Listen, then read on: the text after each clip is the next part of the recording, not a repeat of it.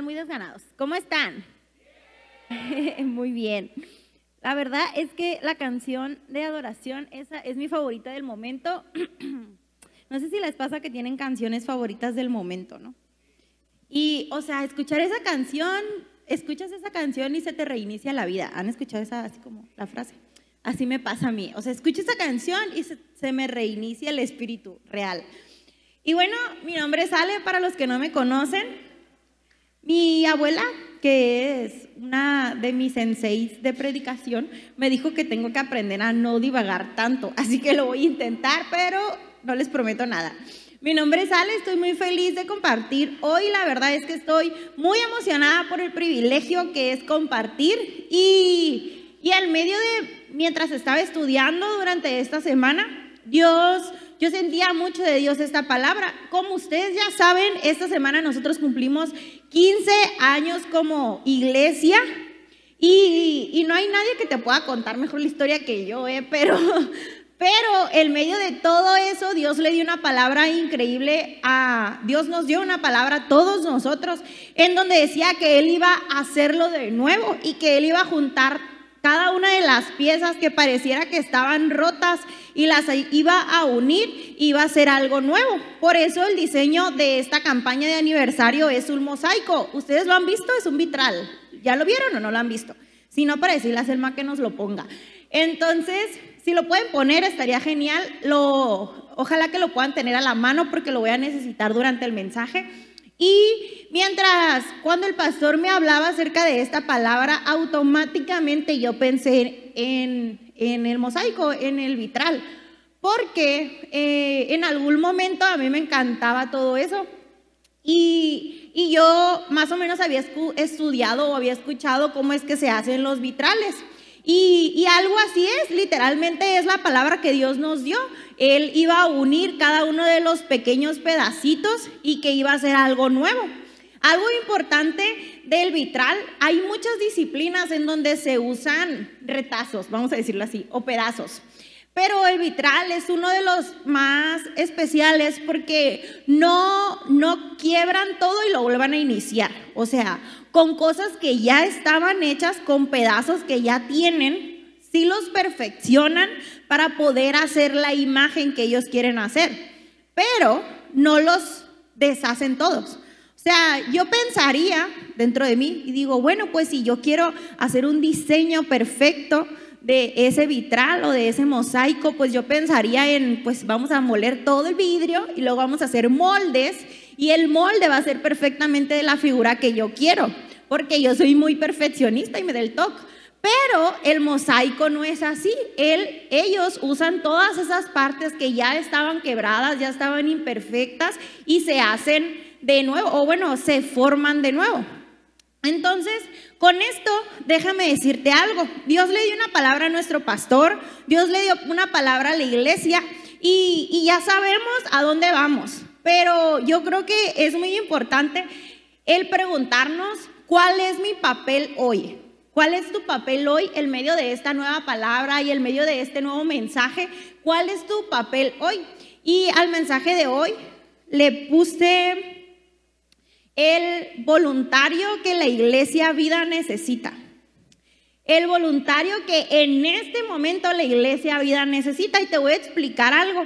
Como iglesia hemos cambiado y hemos evolucionado y hemos, nos hemos convertido en cada vez en algo mejor o tal vez en algo diferente simplemente. Y no voy a olvidar cuando el pastor nos decía que la pandemia teníamos dos opciones, o cambiábamos o, o crecíamos.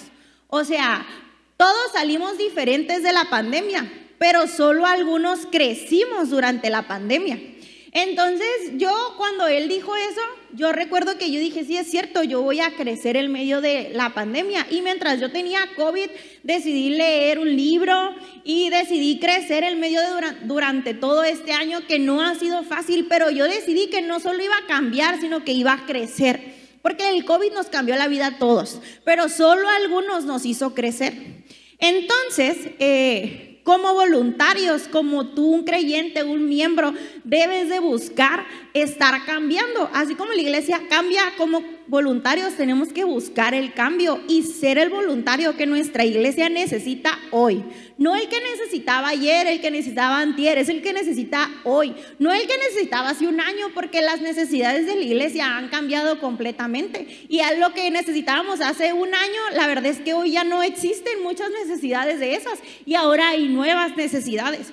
Y sabes, si tú estás aquí, a lo mejor no sé si todos los que hacemos aquí somos parte del voluntariado de la iglesia, pero te voy a decir algo. Si tú estás aquí en esta reunión de Noches BC el miércoles entre semana, significa que tú tienes hambre de Dios. Significa que quieres que Dios haga algo en ti, porque hay mucha gente que pues es dominguera, con mucho amor lo digo, y que solo vienen a recibir los domingos, pero yo pienso que hay niveles en todo, como dicen por ahí, en todo hay niveles. Y uno de los niveles es cuando venimos los miércoles, porque solo los que venimos los miércoles estamos declarándole a nuestra semana, a nuestro trabajo, a nuestra escuela, a nuestras finales, a lo mejor a nuestros exámenes, a nuestros parciales, les estamos declarando que nuestra relación con Dios es más importante y que nuestra relación con nuestra iglesia es más importante.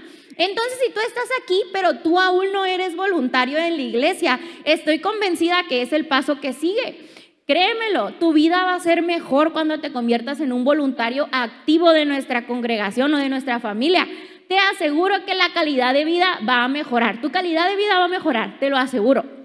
Y bueno, como sabemos, los voluntarios son la fuerza, son el empuje, son la columna de nuestra iglesia es una de las cosas que más marcan a las personas cuando vienen a la iglesia, son los voluntarios. Por eso es tan importante que todos nosotros encontremos un lugar en el equipo de voluntarios. A lo mejor alguien aquí entró, tiene poco viniendo a la iglesia y empezó a servir y sirve en la puerta, por ejemplo, que es un gran lugar. Tú no te imaginas la importancia que tiene la persona que está abriendo la puerta, créemelo. O, por ejemplo, eres de los que está fuera de vida parking y aunque a veces pensamos que simplemente son los, los señores es su trabajo porque es afuera y pues es peligroso, no es cierto. Aún las personas que están en el estacionamiento tienen una importancia vital, son muy importantes porque todos somos cambiados o somos como, como que algo se nos activa cuando escuchamos un buenos días, un buenas tardes, porque no es algo común allá afuera, ¿no? Entonces, cada uno de nosotros debemos encontrar un lugar en nuestra iglesia. Yo oro y les aseguro que es una de las cosas que, que más carga me dan a mí, el que cada uno de ustedes, de acuerdo a sus perfiles, a sus intereses, a lo que hacen entre semana, a lo mejor hay alguien aquí, no voy a decir quién, que yo conozco que es abogado. Y yo le, yo pensaba, pues, a lo mejor él no se siente bien abriendo la puerta porque pues él todos los días está haciendo, pues no sé, qué hacen la verdad, pero es abogado. Entonces yo dentro de mí decía, y le decía a mi novio, que le decía, imagínate que un día podamos tener una oficina en donde podamos ayudar a las personas que no tienen apoyo legal y que podamos servir a la comunidad que necesita apoyo legal.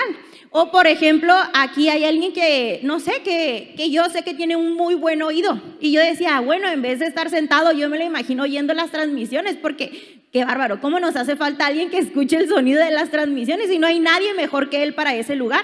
Y yo todo el tiempo estoy pensando en cómo sus capacidades, cómo su vida encaja o debemos de crear espacios para que nosotros podamos servir. Los ministerios, las áreas que hoy tenemos no son todas, faltan muchas más.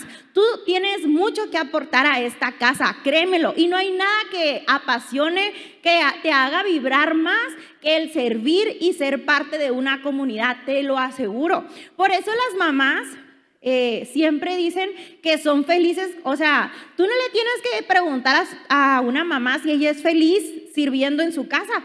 No, o sea, a pesar de que de pronto se enojan, ¿no? Y de pronto hacen sus, tú sabes, sí lo entiendo, tienen sus frustraciones, ¿no? Ya no puedo juzgar mucho porque ya casi, o sea, un día muy pronto voy a ser mamá, ya voy a ser una señora pues, y no puedo ya echarles mucha carrilla, pero sí entiendo que tiene su responsabilidad, pero no hay nada que haga más feliz a mi abuela que cuando voy y como con ella. No hay nada que haga más feliz a mi mamá que cuando estoy en mi casa con ella y que cuando ella me puede servir a mí. Y, y le encanta decirme cuando me lavó algo, cuando me hizo algo, porque sé que eso es parte, ella siente cómo somos parte de una familia cuando nos servimos unos a otros. Entonces, te quiero hablar acerca de la historia del buen samaritano. Seguramente ya la has escuchado, pero la vamos a leer. En Lucas 10:25 dice, y he aquí un intérprete de la ley se levantó y dijo para probar a Jesús, maestro, haciendo qué cosa heredaré la vida eterna. Y él le dijo, ¿qué está escrito en la ley? ¿Qué es lo que lees? Porque recuerdan que era un maestro de la ley, ¿no? Aquel respondiendo le dijo, amarás al Señor tu Dios con todo tu corazón y con toda tu alma y con todas tus fuerzas y con toda tu mente, y a tu prójimo como a ti mismo. Y le dijo Jesús, bien has respondido, haz esto y vivirás. Pero él, queriendo justificarse a sí mismo, dijo a Jesús, ¿y quién es mi prójimo? Respondiendo Jesús dijo, un hombre inició a contar una parábola, una historia. Un hombre Ay, un hombre descendía de Jerusalén a Jericó y cayó en manos de ladrones, los cuales le despojaron e hiriéndole se fueron dejándolo medio muerto, o sea, lo asaltaron. Aconteció que descendió un sacerdote por aquel camino y viéndole pasó de largo, hizo como que no lo vio. Asimismo, un levita, llegando cerca de aquel lugar y viéndole, se pasó de largo, le dio la vuelta. Pero un samaritano, di conmigo un samaritano, que iba de camino vino cerca de él y viéndole fue movido a misericordia. Y acercándose vendó sus heridas, echándoles aceite y vino y poniéndolo, poniéndole en su cabalgadura. Lo llevó al mesón y cuidó de él. Otro día al partir sacó dos denarios, o sea, dinero, y se los dio al mesonero, o sea, al del hotel, y le dijo, cuídamele y todo lo que gaste de más, yo te lo pagaré cuando regrese. ¿Quién pues de estos tres personajes te parece que fue el prójimo del que cayó en manos de ladrones? Le preguntó al, al maestro. Le dijo, el que usó misericordia con él. Entonces Jesús le dijo, ve y haz eso mismo tú. El mensaje de Jesús fue muy simple. Ama, pero este fariseo o esta persona que estudiaba la ley quería encontrarle, ¿cómo le dicen? Tres, tres patas al gato, algo así, ¿no? Él quería y le cuestionó, pero ¿quién es mi prójimo? En esos tiempos había muchas había, estaba muy, muy segmentada la sociedad. Una de, algunos de ellos eran los fariseos, que ellos creían que sabían muchísimo de la ley y por eso muchas veces se olvidaban de la gracia y del amor de Dios. Y por el otro lado, recuerden que había gentiles, había en este caso samaritanos, que en ese momento socialmente los fariseos era para ellos los samaritanos eran como que de lo peorcito, eran rechazados los samaritanos. Y aún así, en esta historia Jesús aprovecha para contarle a los fariseos cómo un samaritano había sido había salvado, ¿sí? Entonces, esta historia tiene varias verdades que hoy quiero platicarte.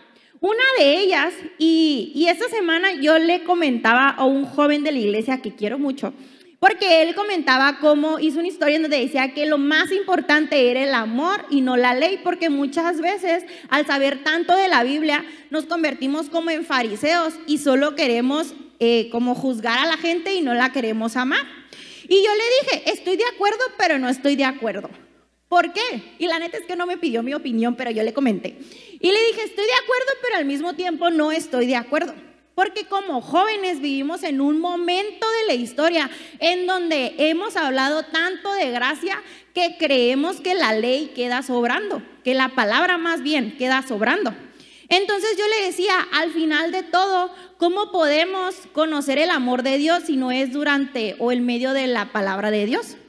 Solo podemos conocer el amor de Dios en su palabra. Cuando lo conocemos a Él, conocemos su amor. Todos hemos escuchado el versículo de Dios es amor, ¿no? ¿Sí están conmigo? Todos lo hemos escuchado. Pero solo podemos conocer el amor de Dios cuando conocemos su palabra. Como jóvenes caemos muchas veces en escuchamos acerca de la gracia y del amor de Dios y nos olvidamos de lo más importante que es su palabra, la palabra de Dios. Como jóvenes, la única forma de mantenernos íntegros en la vida y de poder conocer profunda y realmente el amor de Dios es conociendo su palabra. Solo así, es la verdad. Y no hay otro camino por más que lo queramos conocer. Yo mucho tiempo escuché la palabra de Dios, mucho tiempo la escuché, pero hasta que yo me expuse a su palabra pude conocer a un Dios de amor y así pude conocer el amor y dar amor. Entonces, hoy te quiero hablar acerca de cómo el samaritano demostró cómo amor significa servir, pero servir por completo significa lo que les voy a enseñar. Uno, el punto número uno es que Él, eh, que muchas veces nos va a tocar hacer lo que posiblemente no nos toca. Les voy a explicar. Pasó el sacerdote, pasó el, pasaron todos, y, bueno, pasaron dos personajes antes del samaritano y, y levita, y ambos le sacaron la vuelta. Porque si tú te lo cuestionas, a nadie le tocaba recoger al samaritano, la verdad. O sea, vivimos en un mundo en donde todos decimos, pues yo no lo hice y le sacamos la vuelta, ¿no? O sea, la verdad. Pero el samaritano hizo más de lo que le tocaba. Posiblemente no le tocaba ayudarlo, pero él lo hizo. Como servidores, nuestro trabajo no es venir a servir cuando nos toca, es vivir una vida 24/7 de servicio. Yo, una de mis frases, y no es mía, la aprendí, es que la necesidad es mi llamado y eso significa que la necesidad que hay en la casa en este momento es lo que yo voy a trabajar, es en lo que yo voy a suplir. A veces me toca letritas, a veces muy rara vez, pero al principio hasta camarógrafa llegué a ser. Hubieran visto mi pulso, pero yo voy a hacer lo que la casa necesite. Y sabes, Parte de ser de Vida Culiacán, el servidor que Vida Culiacán necesita hoy no es el que viene a servir cuando le toca, porque a lo mejor eso es lo que te toca nada más. Lo que Vida Culiacán necesita hoy, lo que la iglesia Vida necesita hoy, es un voluntario que haga lo que no le toca también. ¿Sabes? Imagínate que todos nosotros levantáramos no solo nuestra basura, sino la basura de alguien más. ¿Cómo estaría nuestro planeta? Exacto, nuestros hijos tuvieran una mejor calidad de aire, pero bueno, el punto es que debemos de hacer lo que posiblemente no nos toca a veces. Al samaritano no le tocaba, pero él tuvo misericordia. Ahora, algo muy importante ahí es que la Biblia dice que él lo vio y tuvo misericordia. Y la misericordia viene de Dios. Dios tocó su vida. Dios fue quien lo inspiró a levantar a esa persona. ¿Sí me explico? Entonces, Muchas veces nos enfocamos tanto en que el levita no lo recogió. O sea, nos vamos a la historia dramática porque nos gusta el morbo, ¿sí me explico? Porque yo he escuchado muchas veces que decían, el levita no lo levantó. o sea, los que lo debían de levantar no lo levantaron, pero al final Dios puso misericordia en ese samaritano. Posiblemente Dios quería tratar con ese samaritano, con quien a lo mejor había sido rechazado. Entonces, ahí te va, ahí te va la bomba. Si tú alguna vez te has sentido rechazado, haz lo que no te toca y vas a encontrar una tarea y te aseguro que el sentimiento ese va a acabar. Paso número dos, o bueno, el samaritano demostró, aplaudan para que... Pero es para Dios. ¿Sabes? Lo segundo que el samaritano demostró es que él se dio su lugar. Porque recuerden que el samaritano dice que tuvo misericordia de él y lo puso sobre su cabalgadura, sobre su lugar. O sea, él se bajó y subió a esta persona a su lugar. Sabes, muchas veces a nosotros queremos servir siempre y cuando no nos muevan de nuestro lugar. Siempre y cuando no perdamos nuestro lugar. Por ejemplo, decimos, a mí me gusta ir a la reunión de las 10, así que yo voy a servir a las 12. A las 12 puedo servir nada más, porque a las 10 es mi lugar seguro, es mi, es mi reunión, esa es la buena, ¿sí me explico? Entonces, servir no es servir, eh, no es ponerme a mí en primer lugar, sino poner la necesidad en primer lugar. ¿Sabes? El samaritano se dio su lugar en, dice que se dio su cabalgadura, yo me imagino, pero no dice la Biblia, que pues venía en un caballo, en un burro, porque decía cabalgadura. Entonces, quiero creer que él venía en un caballo o algo así, aunque no lo dice exactamente ahí, pero dice que él se dio su cabalgadura, se dio su lugar. Y saben, algo que a mí me, me, pues lo que más, una de las cosas que a mí más me ha administrado de los 15 años que ya pasaron de vida a Culiacán, es que muchos se dieron su lugar para que nosotros estemos aquí. Muchos ancianos se dieron su lugar para yo estar aquí en este púlpito. Y por eso siempre lo voy a ver como un privilegio y como una responsabilidad por los que se dieron su lugar para yo estar aquí. Es lo mismo, tú debes de ceder tu lugar por alguien más. Tú debes de ceder tu lugar por alguien más. Cuando tú pones a alguien en primer lugar antes que tú y sobre todo cuando se trata de servicio, cuando se trata de Dios y pones a Dios en primer lugar, cuando pones a tu servicio en primer lugar antes que cualquier otra cosa, Dios te va a recompensar. En la Biblia lo dice, que lo busques a Él y que todo va a venir por añadidura. ¿Sabes? Posiblemente ese trabajo ese ascenso por el que tú tanto has orado, por el que tú tanto le has pedido a Dios, no ha llegado a ti porque sigues poniendo tu trabajo en primer lugar antes que Dios. ¿Cómo Dios te va a respaldar o Dios cómo te va a promover a ese puesto si hoy no le das su lugar a Él? Wow, ¿verdad? Wow.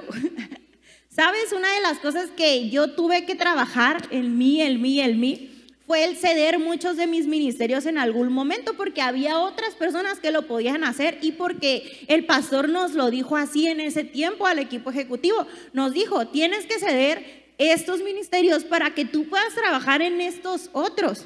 Y fue tan difícil ceder mi lugar, o sea, fue tan difícil pero ahora veo a las personas que están en ese lugar y me doy cuenta que lo hacen mejor que yo, que todo es mejor ahora, o sea que mejoró todo pues y que ahora yo puedo estar en otras áreas. Te invito a que cedas tu lugar, no como posiblemente yo mi ejemplo, sino que puedas poner a Dios y tu servicio en primer lugar. Y yo te aseguro porque es mi testimonio de vida realmente, que Dios va a acomodar todas las cosas y que no te va a faltar nada, te lo aseguro. Lo tercero que el samaritano nos enseña acerca de servicio es que debemos de cambiar nuestra agenda. Por ejemplo, el samaritano dice que él se tuvo que quedar esa noche a curar. Él tuvo que quedarse a curar porque ahí dice que a él invirtió aparte dinero porque lo llevó a un a un hotel o a un lugar que es un hotel en ese tiempo y se quedó esa noche con él y al siguiente día se tuvo que ir, pero él cambió su agenda por atender la necesidad de ese momento. Muchas veces estamos tan programados en que nuestra agenda va antes que cualquier otra cosa. Y sabes, hay tantas cositas que pudiéramos cambiar de nuestra agenda para glorificar a Dios en medio de ella. Yo muchas veces me ha pasado y andamos corriendo y ahí vamos para allá y vamos para acá. Y déjame decirte algo, yo soy una obra en construcción, me gusta servir y este es mi tema favorito porque mi vida se trata de eso, pero aún así, cada ratito yo descubro áreas que yo tengo que rendirle a Dios, tiempitos que yo le tengo que rendir a Dios como por ejemplo cuando la pastora Maya nos dijo a los líderes de jóvenes que teníamos que entrar a nuevos inicios, iba a ser los jueves. Y la verdad, es el único día que nos queda a mi novia y a mí para tener un date. O sea, ese es el único día que nosotros salíamos a cenar, porque todos los demás días teníamos algo, era el único, el jueves era nuestro único día. Y yo sé que a alguien más le pasó, a mi hermana Amy. Entonces fue tan difícil, la verdad, hubo mucho orgullo en mí al principio porque dije, Ay, es el único día que me queda. Y yo me enojé, les voy a ser sincera, yo me enojé dentro de mí, dije, ay, no puede ser, es el único día que me queda para poder hacer lo que yo quiero. O simplemente el jueves en la noche es el día que yo me puedo poner una mascarilla y que me siento o veo una película o algo, algo recreativo. Y no podía hacerlo porque tenía nuevos inicios y fue bien difícil para mí rendirle eso a Dios pero hoy sé que Dios respaldó, pues. Entonces, realmente muchas veces tenemos muchas actividades o creemos que tenemos muchas tareas, pero si nosotros le rendimos lo mejor de nuestro tiempo a Dios, Él nos va a levantar, Él nos va a promover. No vas a necesitar promoverte tú, Dios te va a promover y te va a llevar a nuevos niveles. Créanme lo que yo sirvo a Dios y hago lo mejor que puedo. A veces mi jefe me anda correteando, pero hago lo mejor que puedo y tenemos, yo tengo un emprendimiento y, yo siempre le he dicho a Dios, Dios, acomódame la agenda para que mis clientes quieran el servicio cuando yo no estoy sirviéndote a ti. Y de verdad que sí ha sucedido. Por ejemplo, muchas veces no, no trabajo los domingos porque sé que es un día muy complicado o yo no trabajo los miércoles porque yo sé que los miércoles son noches BC y es dinero que no gano. Pero yo he visto cómo Dios me ha respaldado. Créemelo, permítele a Dios sorprenderte. Permítele a Dios sorprenderte con su provisión, con su mano. Muchas veces queremos y luchamos para promovernos a nosotros mismos, para demostrarnos a nosotros mismos que nosotros podemos lograr ciertas cosas. Pero cuando ponemos a Dios en primer lugar, cuando cambiamos nuestra agenda por servir a nuestra comunidad, por servir a Dios, Él nos va a promover sin nosotros darnos cuenta. Créanmelo porque Dios ha sido fiel conmigo, Él ha sido fiel con mi negocio y lo va a seguir siendo y no tengo ninguna preocupación porque sé que Él me va a promover cuando yo pongo y cambio mi agenda por Él. Entonces, man, de verdad, ustedes no se imaginan, ojalá me creyeran, pero de verdad, Dios ha hecho muchos milagros en mi vida y ese negocio solo me ha servido para poder poner mi fe a prueba y que mi fe pueda crecer. Bien decía el pastor esta mañana, sí, sí fue esta mañana o la de ayer, en Consejos para la Vida y Familia, que las tentaciones o las pruebas son una oportunidad para crecer. Entonces, esa prueba, el tú poner tu servicio antes que tus deseos, es una oportunidad que Dios te está dando para demostrarte, demostrarte a ti mismo que Él tiene el poder y el control de tu vida. ¿Estás conmigo? Entonces, si esta semana has pasado por una prueba o has pasado por una tentación, déjame decirte que Dios te está dando la oportunidad de poner a prueba su poder y tu corazón. Y bueno, vamos con el siguiente, sanar a profundidad. El servicio que nosotros necesitamos debemos de sanar a profundidad. ¿Sabes? No importa qué tanto logremos hacer si lo hacemos con un corazón incorrecto. O sea, lo más importante es que nosotros podamos sanar a profundidad. Porque solo si nosotros somos sanos vamos a poder sanar a las demás personas. Yo mucho tiempo, muchos años viví sirviendo con un corazón incorrecto porque mi corazón estaba herido, porque tenía muchas heridas que no había sanado, que tenía empolvadas. Y hasta que pude hacer un inventario de mis heridas, de mis problemas, de mis problemas de carácter, hasta que pude hacer un inventario. Hoy me siento mejor y entiendo que solo sana puedo ayudar a los demás. Solo puedo tener un corazón correcto. Sabes, a lo mejor tú este tiempo has escuchado voces incorrectas, a lo mejor tu corazón ha sido dañado y es muy importante que tú puedas sanar a profundidad. Dice que el samaritano limpió con vino y con aceite y, y eso significa que fue a profundo, fue hasta lo profundo. Bien le pudo haber hecho nomás así con, con su ropita o con agüita, no sé, pero él estaba listo para sanar. Es así nuestro corazón siempre tenemos que estar listos para sanarnos a nosotros de nuestras heridas, para poder sanar a los que vamos a servir nosotros. Tú no te imaginas cómo nuestro servicio trabaja en los corazones de las personas. Por ejemplo, a lo mejor yo nunca voy a ese testimonio porque me marcó por completo. Había una mamá soltera que de seguro está viendo esta transmisión y le mando un saludo. Eh, y ella estaba tan acostumbrada a siempre hacer muchas cosas, tenía que hacer todo ella, ¿no? Porque ella estaba sola. Y cuando llegó a la iglesia, pues resulta que le ayudaron a estacionar su carro, le bajaron a las niñas de su carro, entró a la iglesia, le cuidaron a sus niñas. Dice que fue el primer momento de su semana en donde pudo estar sin niñas, o sea, la alabanza era como una cita para ella, porque fue el único momento de la semana donde estaba sola, ¿no? Y que mientras recibió el mensaje atendían a sus niñas y que al finalizar dice, no, yo no quería ir ni por mis niñas porque la verdad estaba bien a gusto, dice, pero cuando atendieron a mis niñas, para mí fue algo muy importante porque sanamos heridas de ella, sanamos limitaciones de ellas. Tú no sabes cómo las personas llegan a la iglesia con cuántas heridas, con cuántas frustraciones, pero mientras alguien, una maestra de vida kids, servía a sus hijas, estaba tratando su corazón, el corazón de esta mujer, estaba sanando sus heridas, estaba sanando sus frustraciones. Entonces, es muy importante que nosotros podamos sanar a profundidad nosotros, nuestro corazón, pero que también podamos sanar a las personas. ¿Cómo? Con una sonrisa. ¿Cómo? Haciendo todo excelentemente, no buscando nada a cambio, sino haciéndolo como para Dios, así dice la Biblia. Algo más que el samaritano nos enseñó es que él pagó lo necesario para la sanidad y para que eh, la persona pudiera ser sanada.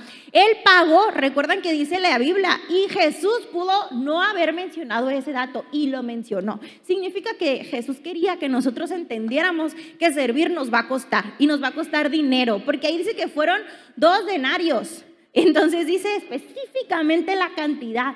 ¿Sabes? Muchas veces queremos servir solo cuando no hay dinero de por medio, solo cuando nuestra economía no es afectada. O sea, yo quiero tocar una guitarra bien padre, pero no quiero tocar la guitarra que necesito tocar, o sea, no la quiero comprar. Solo si aquí está la guitarra. O simplemente allá afuera también. Muchas veces queremos servir, pero no queremos, hasta nos parece tan complicado comprar un pantalón negro. ¿Por qué un pantalón negro no puede venir con de mezclilla? Es tan difícil a veces darle instrucciones a alguien, pero debemos de escuchar y debemos de invertir. Dice que Él pagó lo necesario. ¿Cuánto estás dispuesto tú a pagar para que alguien sea salvo? ¿Cuánto estás dispuesto tú? Y simplemente ponte a pensar, ¿cuánto han pagado alguien más para que tú fueras salvo? Y si crees que nada, voltea para arriba. Date cuenta que tienes frío en vez de calor en Culiacán. en septiembre. O sea, yo creo que eso es del dato suficiente. Y cuando volteamos alrededor podemos ver que alguien invirtió lo mejor que tenía para que tú puedas ser salvo. ¿Cuánto estás dispuesto a pagar tú para que alguien más sea salvo? Para que una familia sea transformada, para que un matrimonio sea reestructurado, para que, o no sé, niños puedan ser salvados y que su futuro sea diferente, porque cuando yo veo a los niños del colegio aquí y los veo desayunar esta semana que los vi, con su cubreboquitas y todo, pero los vi, los vi dije yo, ¿de verdad hay un mejor lugar para mis hijos? O sea, yo dije, no hay un mejor lugar para mis hijos, no hay un mejor lugar, yo no los veo en otro lugar y no va a haber otro lugar. Pero cuando yo veía eso me daba cuenta que debemos de recordar que alguien pagó para que nosotros estuviéramos aquí. Y por último, él se aseguró que su trabajo estuviera completo. Porque aparte, no solamente pagó el hotel, sino que aparte le dijo al hotelero, oye, si necesitas más dinero, yo voy a regresar y te pago lo necesario. Te voy a pagar lo necesario para que esta persona sea curada y sea reestructurada y que vuelva a su vida normal. Él se aseguró que su trabajo estaba completo. Y créeme lo que es una de las cosas con las que más batallamos en la iglesia, porque nada más termina la reunión y se nos olvidan nuestros puestos, se nos olvida nuestro servicio, ¿no? Y lo que hoy te quiero decir es que es importante que nosotros recordemos y que nos aseguremos que nuestro trabajo está completo.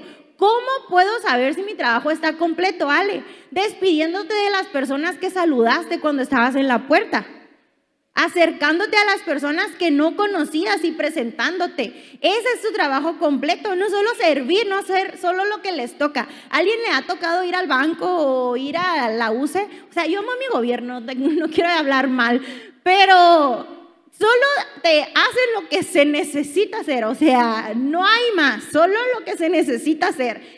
Debemos de marcar la diferencia, debemos de tener un diferenciador de los que están allá afuera. Y cuando nosotros nos aseguramos que nuestro servicio está completo, damos gloria a Dios y las personas pueden conocer a Dios de una forma más práctica.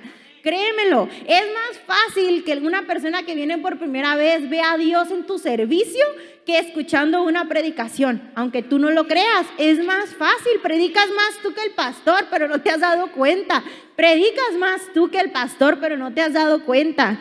Es por eso que nosotros debemos de buscar ser los voluntarios que la iglesia vida hoy necesita. Hoy 15 de septiembre. Hoy ¿qué necesita vida Culiacán? No que necesitaba antes. Dejemos de hacer lo que pensamos que tenemos que hacer simplemente y vayamos un nivel más. ¿Saben? Yo esta semana, o más bien como este mes, yo me he dado cuenta que yo voy a hacer lo que la iglesia necesite. Si ella, si la iglesia necesita una ale madura con dominio propio, sabia, espiritual, que guerrea, que, que busca, que profetiza, que da palabra o que limpia los baños, lo que la iglesia necesite, yo voy a hacer. Posiblemente hace un mes yo te hubiera dicho que no tenía la madurez suficiente para enfrentar ciertas cosas, pero hoy voy a hacer lo que la iglesia necesite ser. Hoy voy a ser una Ale que tiene dominio de su boca. Hoy voy a ser una Ale que va a bendecir. Hoy voy a ser una Ale que va a hablar con Dios todos los días, que va a buscar en su palabra, que va a ser transformada.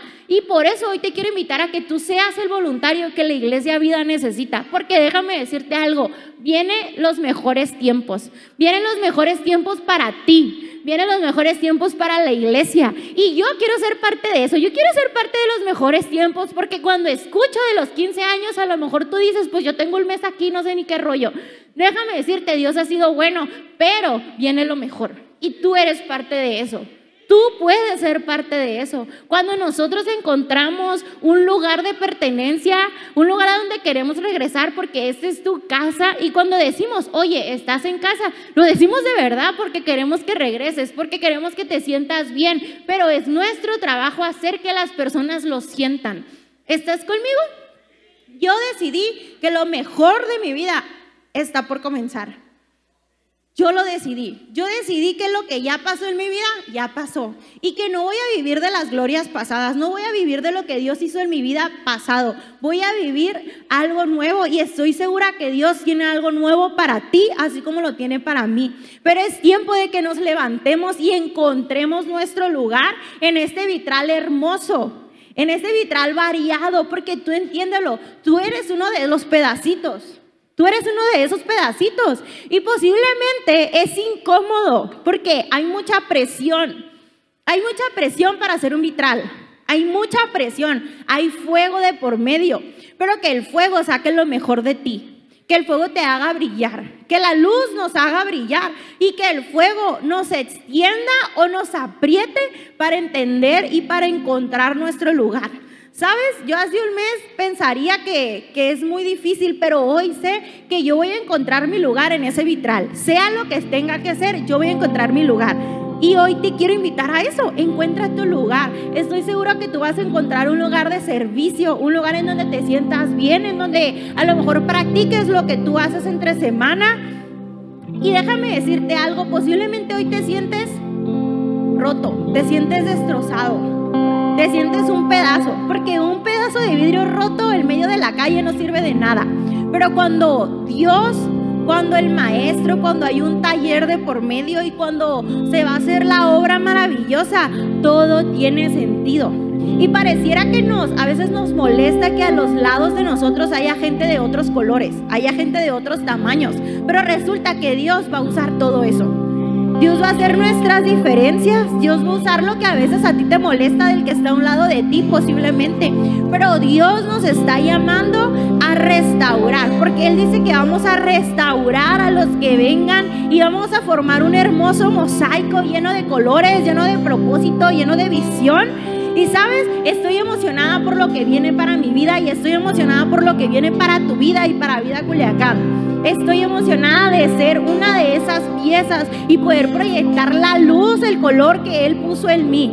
Porque mientras allá afuera, a lo mejor allá afuera yo era un pedazo sin sentido, pero hoy aquí tengo un propósito. Posiblemente tú afuera eres un pedazo de vidrio de un color sin sentido, pero cuando llegaste a casa hoy tienes un propósito y tienes una visión. Y déjame decirte algo, yo decidí que voy a ser el samaritano de esta casa. Voy a correr por los que lleguen, voy a correr por sanar sus heridas, teniendo un corazón sano, no cayendo en tentación, viendo la tentación como una prueba y como una bendición a mi vida. No voy a dejar que mi boca me domine, voy a dominar mi espíritu y mi cuerpo, voy a dominar mi boca, voy a ser una mejor mujer. Yo lo decidí y voy a modelar a las mujeres que estén cerca de mí lo que Dios puede hacer en sus vidas. ¿Cuántos están emocionados conmigo? ¿Por qué no te pones de pie? Dale un aplauso a Dios por esta palabra.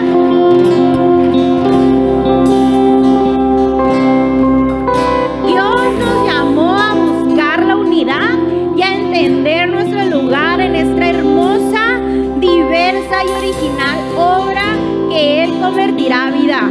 Él va a convertir a la iglesia vida en una obra increíble, hermosa, variada, preciosa y yo vamos a ser parte de eso. ¿Por qué no levantas tus manos? Señor, en esta noche te pido por cada una de las personas que han recibido este mensaje, te pido que tú puedas eh, meter una pasión, un fuego, que puedas sacudir su espíritu, Señor, en el nombre de Jesús. Te pido que tú sacudas su espíritu para que ellos puedan encontrar una pasión por buscar su lugar en casa, Señor. En el nombre de Jesús te pido que la diversidad, Dios, a soportar la presión, Dios, y a poder proyectar tu luz, Dios. En el nombre de Jesús te pido por cada familia de esta iglesia, Dios, por cada joven, Dios. Te pido que ellos puedan encontrar en ti tu lugar, que puedan encontrar en vida Culiacán un lugar, Señor, en el nombre de Jesús. Yo declaro que tú levantes a los ministerios que debes de levantar, que despiertes sus espíritus, que les reveles en las noches